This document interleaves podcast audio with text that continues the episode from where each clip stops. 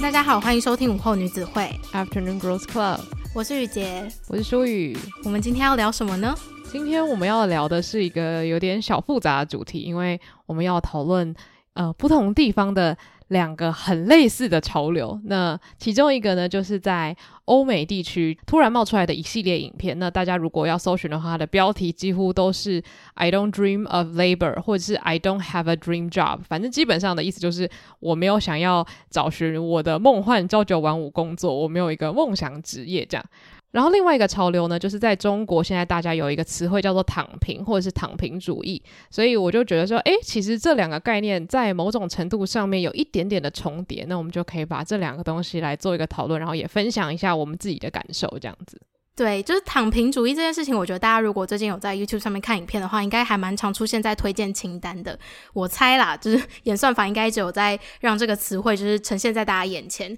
那我自己觉得躺平这个概念很有趣，是因为它就是在说大家可能不想要那么积极的工作，为了赚大钱或是获得极大的成就，更多的是想要就是做可以维持生活基本上的工作，然后生活可以平平安安、顺顺利利的过就好了。嗯，而且他的那个口号里面，我觉得有几个蛮有趣的，就是他不只是没有想要在大公司里面就是功成名就之外，他也没有想要买车买房、结婚生子、生宝宝，就是各种社会传统上认为你应该要做到的所有打勾清单都直接排斥这样子。嗯，对，就是可以算是年轻人的抵抗吗？对对，就是一种对于被压迫太久的抵抗，这样。那等一下我们当然会讨论一下这个压迫是对于谁来说有压迫感这样子。那我觉得当然每个人都有不同的想法，不过我觉得还是要先打个预防针啦，就是因为毕竟我们能说的就是我们自己，还有我们这个同温层有的想法。那所以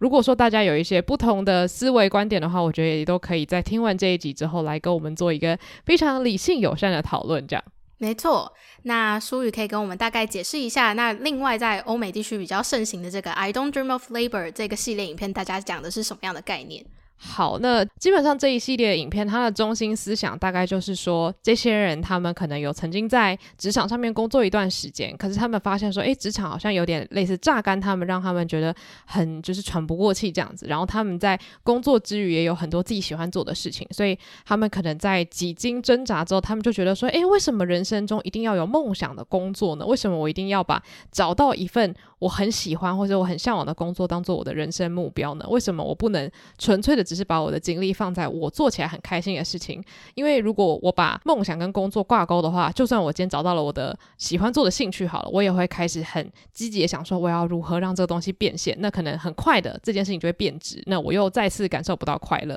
所以这些创作者呢，他们因为都是 YouTuber 嘛，所以呢，他们基本上有一部分的收入来源也是自媒体创作所得到的这样子。那他们就会开始跟大家说，诶，那其实我们就可以去思考一下，那资本主义带给我们的观念是不是真真的适用？在我们的身上，那我们是不是真的一定要在大公司才可以达成我们人生的需求？是不是有别的方式可以去玩人生这场游戏？那如果身为创作者的话，我是不是也可以告诉大家说，诶，你人生还有其他选择啊？你也可以选择成为一个 YouTuber 啊，然后发挥你的创意啊，然后你也可以成为一个自由自在的人。这样子，大部分的影片主要是在阐述这样子的观念。然后像是刚刚提到的这个事情呢，那在中国就是刚刚有提到，也有像“躺平”这个字的产生。那他一开始就是从网络上有一篇文章开始流传，就是他就是在讲说他的躺平人生过得怎么样。那他里面就是提到说，他其实已经没有工作一阵子了，但是他的人生还是过得。至少他是没有压力的，然后他觉得是可以养活自己的，然后他的中心思想可能就是他要求不要加班，不要过度工作，然后还有刚刚前面有提到的，就是进阶到自己的一些对于社会价值上面的成就，他不会追求要结婚生子，也不会追求一定要买房买车才可以达到自己人生上面的成就感。那其实后来我觉得这个用词更多的是在形容年轻人他想要为自己的生活品质努力，而不是为了公司整体的价值去做努力。嗯，所以在我们某一天讨论到躺平这件事情的时候，我就觉得，哎，我觉得这是集体意识的一种呈现吧。就是说，在这么遥远的不同的土地上面，大家想的事情好像有一点不谋而合。就是突然好像觉得说，诶，在这个体制下面，好像我开心不起来，我也有一种我。找不到我自己的位置在哪里的感觉呢？我觉得会有这些想法，都是因为大家试图要用自己的方式来看看能不能够挣脱，或者是找到一个新的出路。因为我相信也非常多人，他并不觉得自己是被这个体制给束缚，而是他觉得，诶，我好像可以开创一些新的道路去玩玩看，这样。嗯，就是很多人他刚好喜欢的工作内容，或者是他对于人生的追求，就是在体制内可以很好被完成的，但是。有这样的人，就一定还有很大部分的人，他们的需求是没有办法在体制内被达到的，嗯，所以才会产生这些像是躺平啊，或者是我对工作没有其他的幻想这件事情。对，然后也因为要做这个主题嘛，我就觉得说，当然一开始我在看到这些 I don't dream of labor 的时候，我会觉得哦很新奇，就觉得说，诶，怎么一群人都有这样的想法？那在听他们讲的时候，我都觉得，诶，有道理啊，有道理。我觉得这些人他们为他们自己人生做的选择很棒，而且几乎这些人他们都有一个很共同的愿景，就是他们希望这个影片是可以让大家都能够过他们自己想要的生活，所以大家都可以享受这样子的快乐。但是其实因为这个潮流它越来越大，所以有非常多人就是开始反。谈，或是做出一些反思，所以我就把这些反思的影片看了之后，我也觉得说，诶，他们讲的真的有他们的道理。那我觉得我最同意的其中一点就是，其实很多的影片他们都会把资本主义讲的很像是这个世界上最邪恶的东西，嗯，就是就是因为资本主义，你就会变成这社会的奴隶这样子。然后当然一开始听的时候会觉得说，哦，好像是这样，社会的确是蛮黑暗的。可是因为我我当然是不能假装我很了解资本主义什么运作之类的，可是因为基本上资本主义就是资产私有化嘛，就是因为资本主义就让大家都可以拥有自己的资产嘛，我们才可以去啊、呃，可能让我们的就是钱变多啊，等等等，自己经营做生意这样子。但是其实这件事情本身，如果看字面上的话，我会觉得还蛮中性的，就是资产私有化的话，我当然会觉得很好啊，就是 变成是每个人有的东西是取决于你多努力或是你多想要嘛，嗯，但是。当体制很大的时候，然后底下又有那么多人，那一定都会有相对应的问题，就像是团体生活里面一定也会有这样的状况出现。所以我觉得有弊病是必然的，但是把这件事情讲得很万恶，但是你又没有很细节去解释它哪里不好的时候，其实我觉得在资讯的传递上面可能就会有一些些的误差，会让大家觉得说，OK，对，我们就是要打倒这个烂东西，但是你实际上也没有解释说它好跟不好在哪里的话，其实就会让大家变成很一面倒的，可能对这件事情有一些偏见。那我觉得这部分是有一点可惜的，这样。嗯，对，而且我觉得他们在讲的资本主义的面向比较偏向是对工作的定义，可是资本主义它是一个非常庞大的概念嘛，就是并不是包含工作的定义而已，更多的还是就是资产私有化这件事情。那其实你在宣扬说大家不一定要有梦想工作的时候，但是你还是需要钱生活啊。嗯，对，所以我觉得更多的是他想要表达的，应该是着重在就是你如果对于体制内的工作没有幻想的话，那你应该怎么做可以去找到体制外面，然后也可以符合你期望的工作内容。那我觉得听起来会更像是找到自己的人生置业，就不会是在呃体制内要为了公司工作，或者是变成公司的高层管理者这样子的一个成就。嗯，而且。我觉得，当你对这件事情的看法比较中性的时候，也许你就可以看到可能资本主义带给你的好处。像我看到一个影片，我觉得超级超级有趣，就是因为他当然是很同意说，诶，就是在这个。体制之下，可能很多年轻人都会遇到的问题，可能是觉得很迷茫，就是你可能很辛苦，可是你不知道你未来在哪里，或者是你一直在穷忙，所以你会觉得哦，好像我现在做的事情看不到一个回报，或者是可能恶性竞争等等等等。可是同时，他说，像是如果你有用交友 APP 找到你人生中的另外一半的话，他说这个东西也是在资本主义下，然后开公司啊，然后有。工程师认真设计这些东西，你才可以得到。就其实我们某部分来说，有很大一部分的时间也是在想享受资本主义带给我们的好处。那我们在购买东西的时候，嗯、不也是正在享受这些东西吗？嗯，对对对。然后像是呃，我看的另外一个影片，我觉得他有很好的提到，为什么现在很多年轻人他对工作并没有太多的幻想，或者是他把自己的成就感是建立在工作上面。其实很大原因是因为。我们是生活在一个就是网络开始发达的年代，特别是千禧年代的小孩，基本上是跟网络一起长大的。那网络其实是一个很欢迎大家发表自己想法的地方嘛，就是不管你发表的想法有没有引起回响，或者是你可能就是喜欢去上面跟人家吵架，但是它都是一个鼓励大家把自己思想说出来、表达出来的地方。所以也造成就是我们这个年代，像是千禧年代跟 Gen Z 的小孩是比较会去为自己发声的。那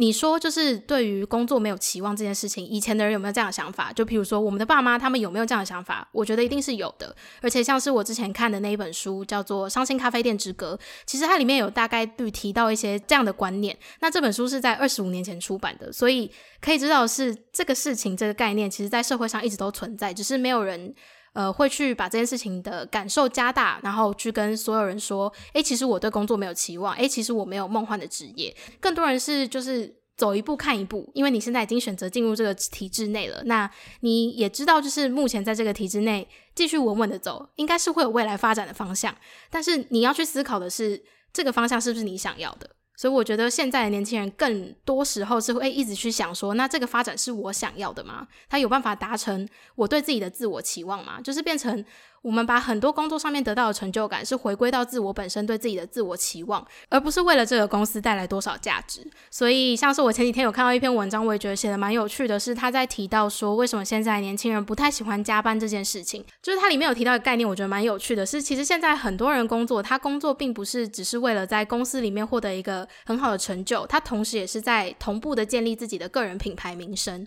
就是譬如说，他负责这个专案，然后他处理得很好，那他这个人的名声就会在公司里面广为流传嘛。就是他是一个很负责任的人，然后他经手的专案都可以有非常好的成果。那在以前的话，可能大家会觉得说，诶，应该是我的想法是。我经手这个专案，然后有很好的成果，为公司带来了多少的利润？这可能是以前人比较专注在获得成就的地方，但现在的人，他们获得成就的地方，更多的是来自于我自己个人对我自己个人的价值上面，对我自己个人的评价上，我做这件事情，它对我带来什么样好的影响？嗯，我觉得你刚刚我讲到两个点，我觉得很重要。第一个是网络世代嘛，就是其实你刚刚说以前的人其实可能都有这样的想法，可是可以讲述的管道可能除了出书好了，你可能就是跟身边的朋友聊聊，或者是跟公司的同事分享。可是那个范围其实都不大，而且你可能也会有所保留，想说，诶，如果只有我自己一个人这样想，然后我还跟别人分享，那我不就是个大怪咖吗？但是今天如果是网络世代，然后你一个人都不认识，然后你影片拍一拍丢到 YouTube，可能就有几百万人看到了，然后觉得很同。你呢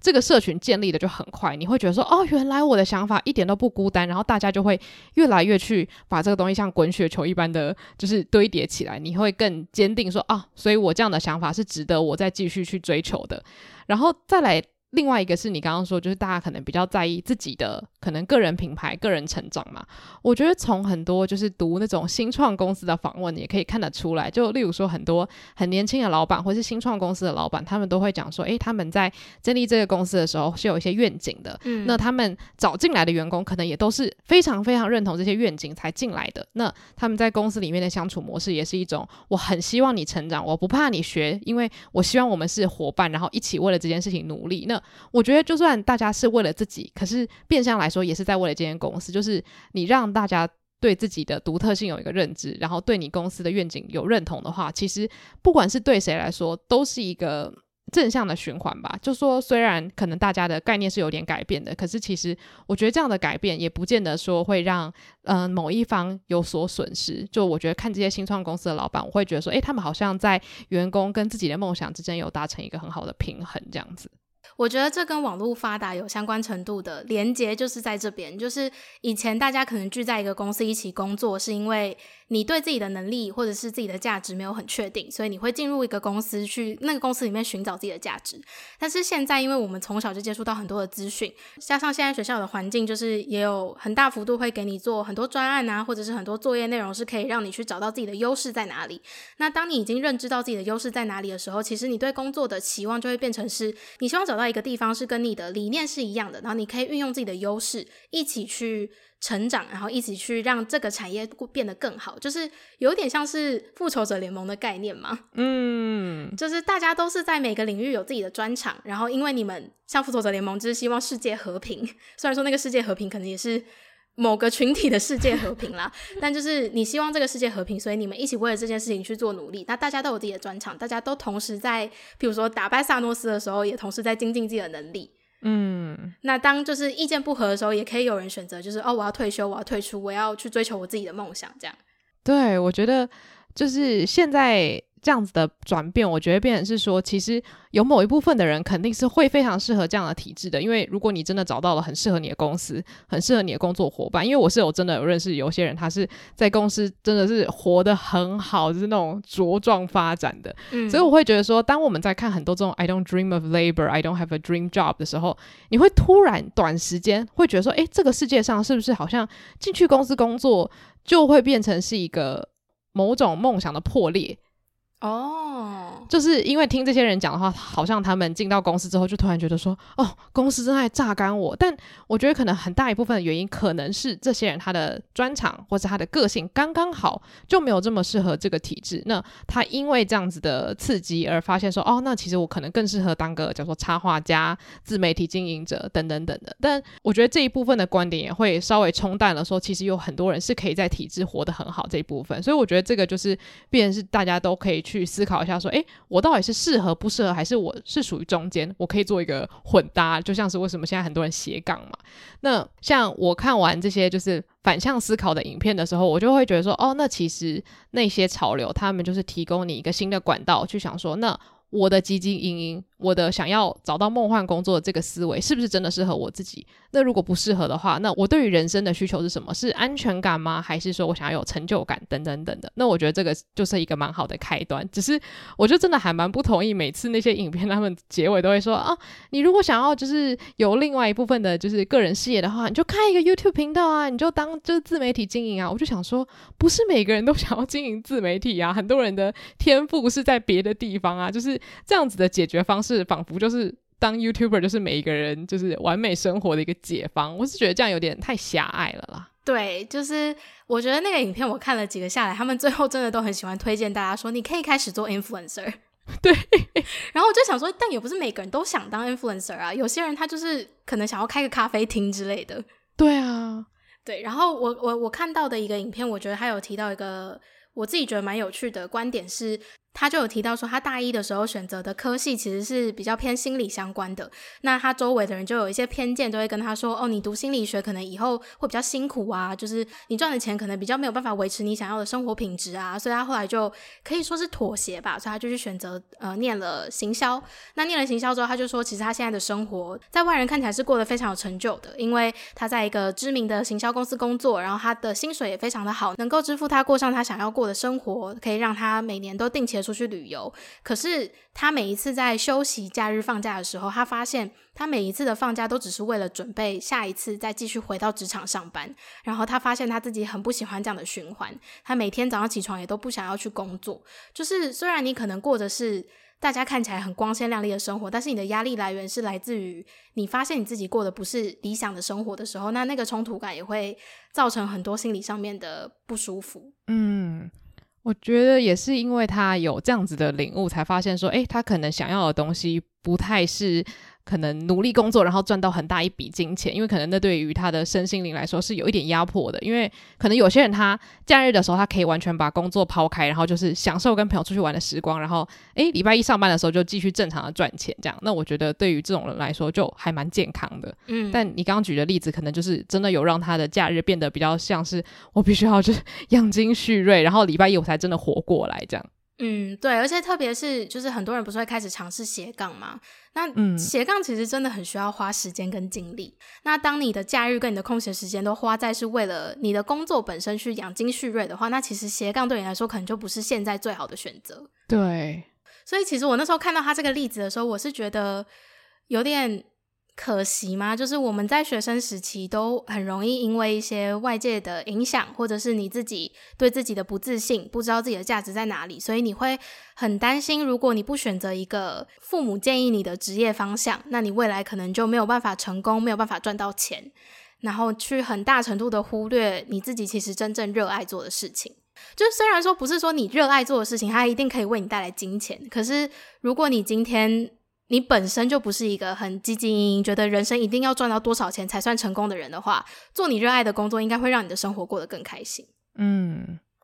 因为像你刚刚提到的那个例子，就是在讲说这个影片的创作者他发现说他想要的东西跟他原本以为的不太一样嘛，因为他会转换他的主修，也是因为身边的人有点类似，就是有去推他一把这样子。嗯，然后我就想到我有看到另外一个影片，他当时也是在回应这个我没有梦想工作这个主题这样，然后他就以他自己为例，他说他自己毕业之后呢，就马上想说要去大公司工作，然后他那时候开始工作之后，他并没有很开心，可是他就开始去思考说，那当时为什么他非常非常迫切想要找到大公司？他说他后来就想到说，是因为他非常渴望有安全感，他很渴望就是在每个月的固定时间，他有固定的钱进来。嗯，他说那样子的感受让他觉得很安全、很安稳。然后他说，就是因为他对于大公司有这样的想法嘛，然后就在疫情突然爆发的时候，他说这个梦突然瞬间碎掉，因为他就被被裁员了，他就突然发现说，诶。所以其实大公司的安全感也是在一夕之间就可能会不见的嘛。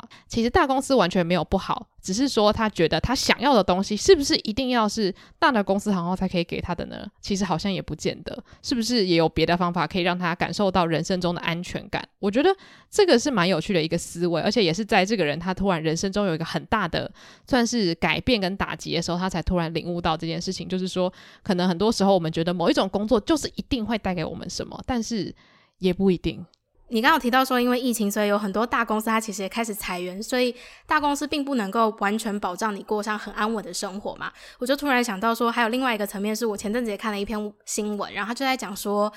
美国因为疫情在家工作的这个趋势，所以造成就是现在疫情比较趋缓了，然后整个社会也开始回归正轨嘛，但是反而出现了很大波的离职潮。是因为大家在家里工作的时候，开始思考自己有没有什么更想做的事情吗？对，而且因为你在家工作，所以你的工作时间拉得非常的长，就是你的工作跟生活基本上是混在一起的。所以有很多人他开始思考说，这真的是我想要过的生活吗？我真的有想要把我的生活只剩下工作吗？这样，嗯，对，所以有很多人就是，特别是在大公司工作的人，像是 Google 啊、Facebook。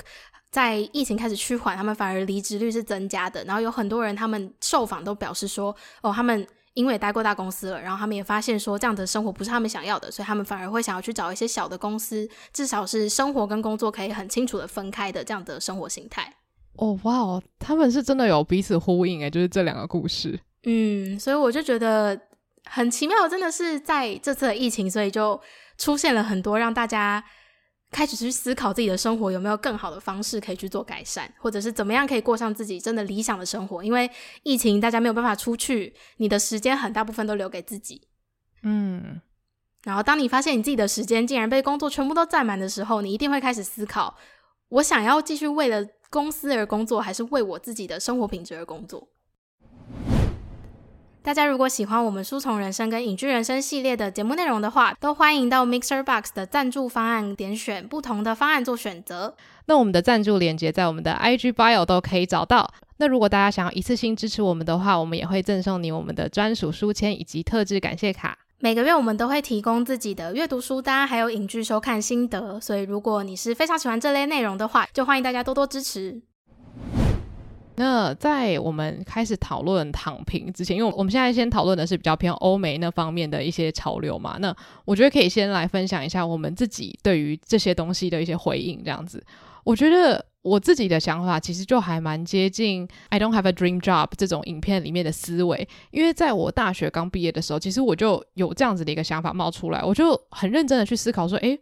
我有想要进。公司工作，然后把这个东西当做我的人生置业嘛，因为我就会觉得说，这样是不是有点太早了？因为我对这个世界的了解好像还蛮少的，所以我当时就决定说，那我现在先。把工作定义为一个可以让我有足够的资本去过我想要的生活的东西好了，不要给自己那么大的压力，不然我在找的时候，我可能会觉得，哦，如果这个不是我人生之业，我是不是就走错路了？这样，所以我那时候一开始也是因为这样才开始接触到一些很有趣的，就是独自可以在家里做的工作，就觉得，诶，都反正都试试看，那这些钱都可以让我过着我自己还蛮舒适的生活，那我就都尝试看看。那我觉得在这个过程中，当然你会遇到一些工作是会让你觉得，诶，好像跟我自己。对于人生或是对我自己的期望还蛮符合的，那我觉得可能它就有一点点接近梦幻职业，可是我也不觉得职业是需要变成我人生中一个很大定义我的一个基准这样子，我反而会觉得说我做什么事情让我开心比较重要。那 dream job 现在对我来说并不是一个我必须要找到的东西，它也许会在无意间之中冒出来，也说不定这样。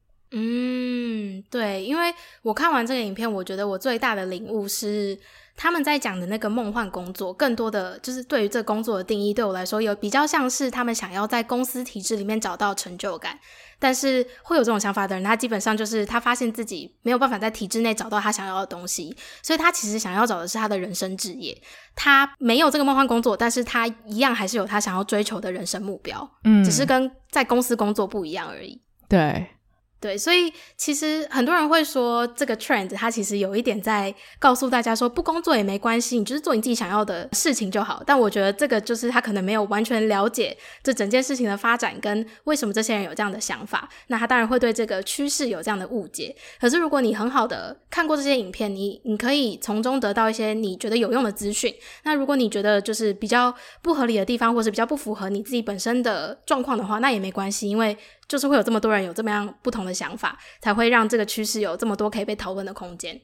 对啊，因为其实像很多人看完这些影片，他们会觉得不是很开心，是因为他们会觉得这个烦恼好像是属于某一种。层级的人的烦恼就是你在金钱上面没有急迫性，对你没有急迫的需求的时候，你才会有那个就是有闲有钱去想说，哦，那我现在是不是真的有满足我的自我实现呢？那我觉得我是同意的，我当然会觉得说，一定是这些人他们觉得说，哦，我要拿我的这个专业知识拿去做某些事情，当他们这些欲望没有被满足的时候，他们才会去质疑说，诶，这个体制是不是不适合我？可是我会觉得说，那如果这些人他们的想法不适用于你或是我的话，那。我觉得去听一些反面的想法，搞不好你可以把这两个东西融合，然后你都可以拿一点点来帮助自己去找到你自己对于工作的想法。也许你也会觉得说，诶，我没有想要找到梦幻的工作，可是我的确在工作的时候，我觉得挺快乐的。那我觉得这样就好了。嗯，对，就是我觉得这就是生活在网络时代的好处，因为你可以接收到非常多资讯。那更重要的是，你接收到这些资讯有没有把它转化成你对你自己有帮助的东西？嗯。对，那接下来我们就可以稍微来聊一下躺平的概念，因为我觉得这跟我们前面讲的这个欧美的概念还是有一点点不一样的。嗯，那其实一开始我觉得很有趣，是上次我们在聊躺平的时候，雨杰就有跟我讲说，他在读躺平的一些叙述的时候，他就觉得跟我这个人的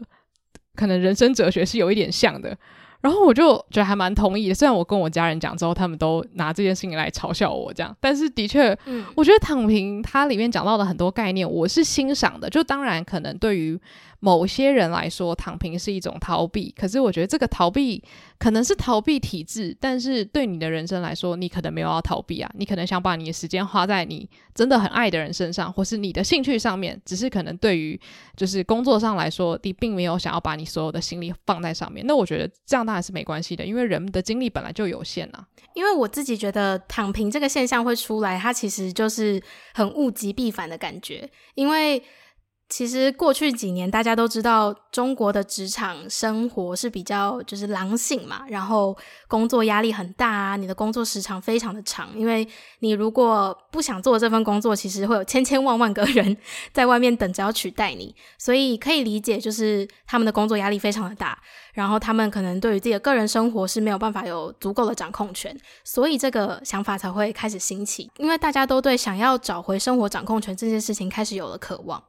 嗯，就是可能跟疫情开始也有关系，就是你开始突然发现说，诶，我在家工作，我少了通勤时间，但是那个通勤时间竟然拿来被要求做更多的工作，这个合理吗？这样子，而且就是因为你刚说疫情嘛，我就想到说，其实疫情它也带来了一种可能冲击跟不确定性嘛，就觉得说，诶，我也不知道我可以活到什么时候，现在世界这么可怕，那我是不是应该要做点让我开心的事情呢？对，而且就是其实。会有这种想法的人，当然他首要要确定的事情，一定是他的基本生活不会受到影响嘛。因为人还是要为了吃饭去工作。只是当你已经满足了自己可以饱腹的那个阶段，那你下一个阶段一定就会开始思考说，那我可以多做一点什么，让我的生活变得更好。所以我觉得这个是绝对会发生的事情。对啊。而且，因为在躺平的这个概念里面，有一个概念是讲说要无欲无求嘛。嗯，那其实我们在很多集节目都有在聊到一些，就是关于极简，就是我们并不算是极简生活的执行者，只是我们会觉得，诶，这样的概念套用在生活是很好的，我们有努力在做这件事情。嗯，那我就觉得，诶，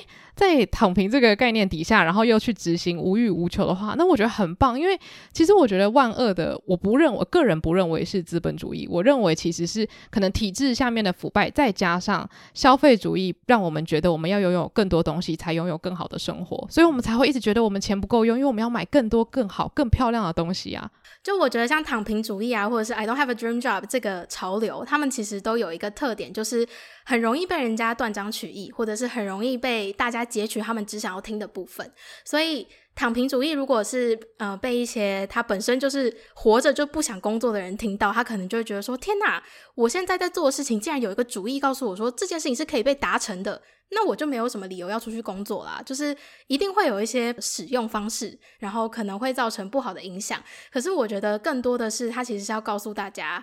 你是有选择的，你没有一定要为了基金而工作。当你有选择的时候，你也可以考虑看看这样的生活方式。对啊，对啊，而且因为躺平的话，我觉得当然我们不是说照单全收的话，那你假如说听进去其中一些些中心思想的话，那也许你就会觉得，诶，那在这体制下面，我是不是能够把我的一些心力放在我这个人身上？我擅长做什么？我可不可以就是在这工作之外找到一些，例如说最简单来说，一定是斜杠嘛。那或者是说我可以去寻找有没有公司体制是更适合我的？因为在这个资本主义体下有那么多人开不同的公司，我觉得一定是可以找得到跟自己比较契合的公司文化或是公司的理念，可以去让你比较愿意把你的时间投入在上面，然后也不会觉得说假日觉得哦，我被榨干了这样。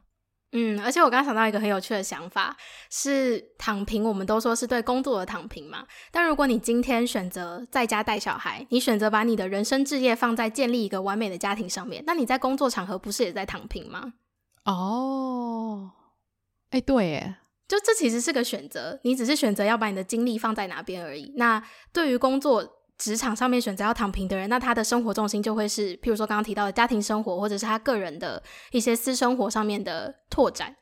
那如果是对于私生活上面，他比较处于躺平，就是他就是不喜欢社交，他的人生就是在要赚大钱、要成功上面，他这样也是过着他想要的人生啊。对，我觉得这就是选择的问题，而且就是你从哪一个角度看，假如说我是老板，然后雨杰决定要躺平的话，我可能就会觉得说，你看你都。不动起来，可是可能对于雨杰的爸妈来说，他是一个就是家庭中很活跃的成员啊。对对对对，所以就我我觉得这种事情当然一定会呃有一些争议性什么的，但我觉得如果是以我们个人出发的话，我的确觉得躺平它的核心概念是比较照顾我们个人的，就是心理健康，对心理健康的发展，所以我觉得是可以听听看的。嗯，只是就是。我觉得现在因为网络真的太发达了，所以有非常多的资讯，那大家就是要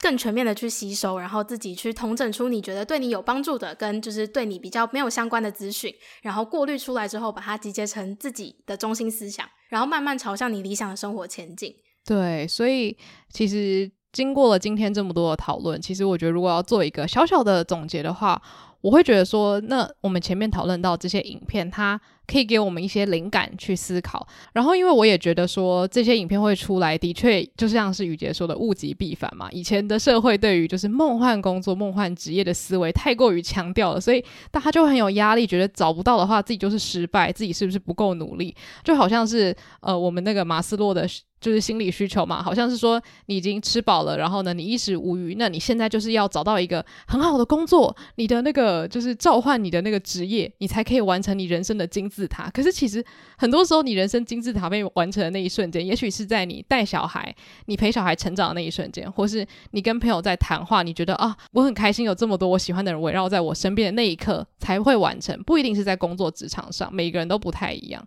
嗯，对。对，所以就我们今天这一集也是希望，就是呃，让大家觉得说，哎，有选择这件事情是我我觉得它是肯定的啦，就是无论你是在什么样的状况下，可能都可以在某种程度上去问自己说，我还有没有什么事情在我工作上可以去做，或是我私生活上可以去做？我觉得最基本的，可能这个也是对我自己说，就是在工作上面你多画一些界限，例如说什么事情是我可以去妥协的，什么事情是我不能去妥协的。我觉得这对我来说也是非常大的一个改变，因为当你在你工作上或是私生活画界限的时候，你也给自己留了更多时间，或是更多的精力。去做你想做的事情，或是成为你想要成为的人。嗯，而且我觉得，其实现在大家就是生活在这样资讯爆炸的时代下，你的欲望会越来越多。嗯，那个欲望不只是对物质的欲望，还有可能是对精神层面的欲望。所以你只是看你想要怎么样去满足哪一边，就你比较想要满足的是物质的，还是精神层面的？我觉得这两者之间并没有任何的好坏之分。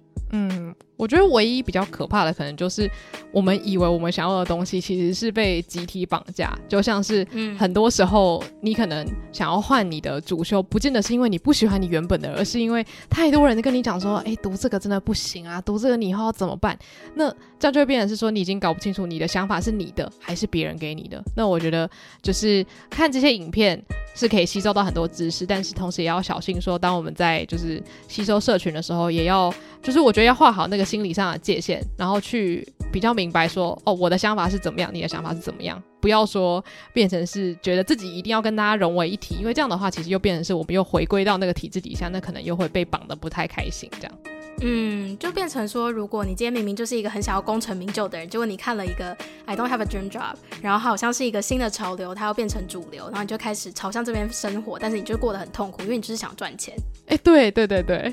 就其实很多事情都是一体两面，所以你就是用最适合你自己的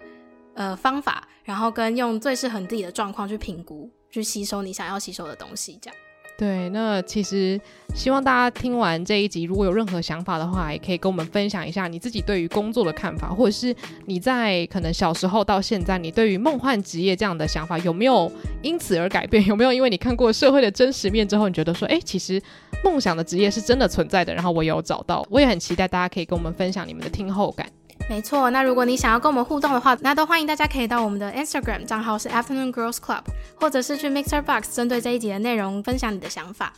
对，那如果你有特别想要跟我们分享的心得或是故事的话，那就可以到我们的 IG Bio 连接填写我们的听众来信表单。那如果你喜欢这集节目的话，也欢迎到 Apple Podcast 留下五星评论。谢谢大家今天的收听，午后女子会散会。